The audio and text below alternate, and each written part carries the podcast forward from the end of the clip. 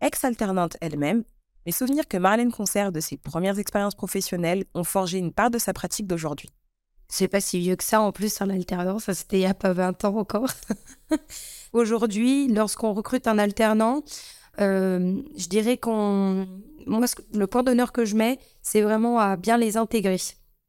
Déjà, à bien les intégrer, les impliquer euh, dans, dans tout ce qu'on fait, euh, pour pas qu'ils soient cantonnés à certaines tâches et qu'ils aient l'impression, en fait, d'être bridés dans, dans leurs tâches, dans leur mission.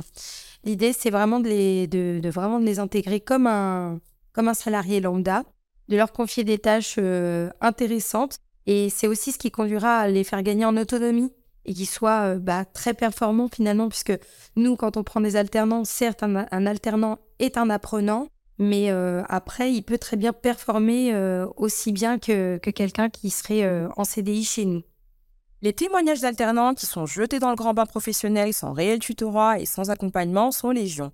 Il appartient pourtant à l'entreprise d'organiser la formation de terrain de ces alternants, qui ne sont pas et ne seront jamais de la simple main-d'œuvre bon marché, mais des professionnels en devenir à qui l'on doit, dès lors qu'on les recrute, un accompagnement.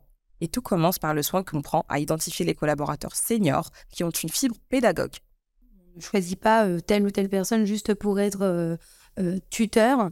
L'idée, c'est que le tuteur ait son vrai rôle à tenir, que ça soit en termes de suivi, d'accompagnement.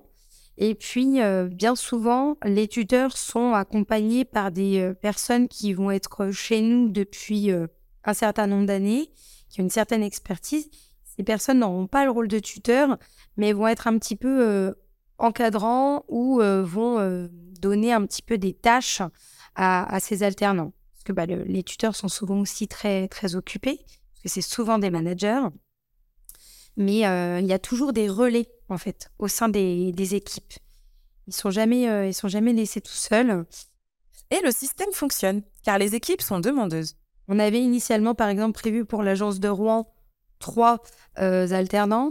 Et euh, finalement là on en est à en prendre un cinquième parce que aussi euh, on a eu la chance de, de recruter des, des, alternants qui nous qui sont vraiment géniaux et qui correspondent totalement à, la personnalité de, de, nos agences et qui du coup nous ont partagé des profils d'autres alternants euh, qui, euh, qui sont des fois dans leur promo et qui n'ont pas encore trouvé forcément d'alternance, mais avec qui voilà, soit ils s'entendent bien, soit ils disent bah, je le verrai bien travailler avec moi.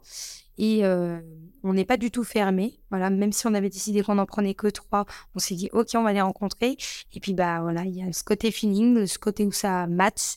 Et on se dit bon bah on va les prendre quand même. Et on, de toute façon, on fera tout pour les intégrer au mieux.